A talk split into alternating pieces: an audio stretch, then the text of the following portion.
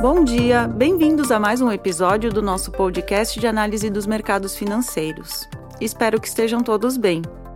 No dia de hoje, 12 de fevereiro de 2024, falaremos sobre certas tendências dos mercados e de suas implicações para os investidores. Na Dominion, buscamos a proximidade com os clientes, trazendo informação sobre o mundo financeiro de forma não convencional. Meu nome é Karine e apresentarei a vocês o último relatório elaborado em Londres por nossa equipe da Pacific Asset Management. Os Sete Magníficos. Longe de serem uma comparação apples to apples. Uma das coisas que você aprende quando entra no mundo do investimento profissional como um ansioso analista júnior é que ele tem sua própria linguagem frases, referências obscuras a eventos de mercado passados, abreviações. Uma das primeiras coisas a dominar é o léxico do investimento para que você possa entender do que todos estão falando. Uma frase usada com frequência é apples to apples. Isso se refere a fazer comparações úteis entre coisas diferentes. Em investimentos, isso geralmente significa comparar dados ou métricas de investimento. Ao comparar duas coisas em um conjunto de métricas, você quer que o contraste faça sentido, que lhe diga algo útil. Para isso, é necessário comparar duas coisas que tenham relevância suficiente para que a comparação faça sentido. Vamos usar um exemplo. Se quisermos comparar jogadores de esportes entre si e decidirmos usar a métrica de distância percorrida, isso poderia nos dizer algo útil sobre o esforço e a intensidade relativos dos jogadores que estamos comparando. Mas imagine que analisamos os dados e percebemos que alguns jogadores são de tênis enquanto outros são de futebol. Essa é uma comparação apples to apples. A resposta no contexto do uso da métrica distância percorrida seria não.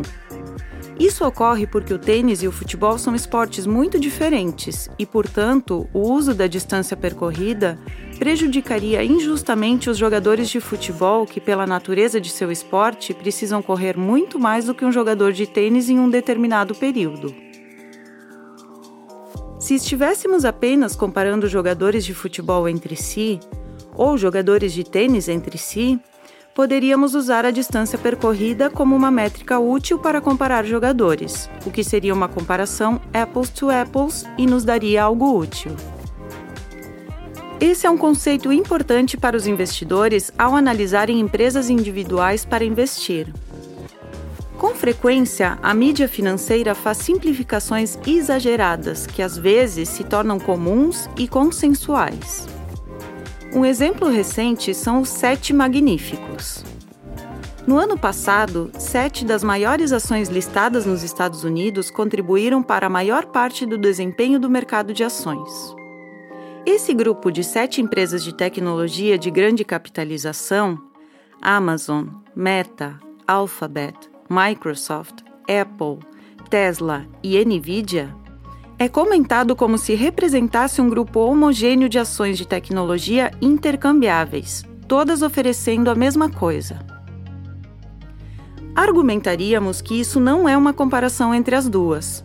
O que a mídia apelidou de sete magníficos não são intercambiáveis entre si, pois têm características muito diferentes.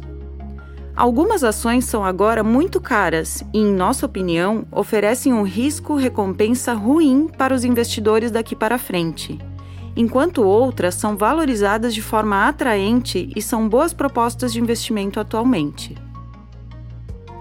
A mais barata dos sete magníficos é negociada em um múltiplo de valorização a termo inferior à metade da mais cara. Se compararmos as taxas de crescimento com as valorizações, a diferença é ainda maior. A mais barata é seis vezes mais barata que a mais cara. Os produtos e serviços que essas empresas oferecem também são muito diferentes. A Meta e a Alphabet são, em sua essência, empresas de publicidade. A Apple é uma empresa de hardware eletrônico.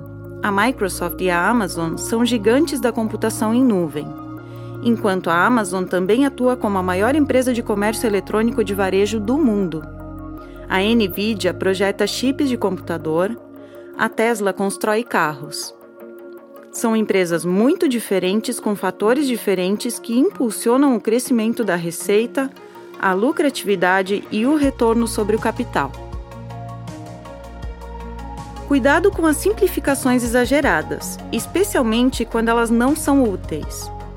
Os sete magníficos não são a mesma coisa. São empresas muito diferentes, com perspectivas muito diferentes como investimentos.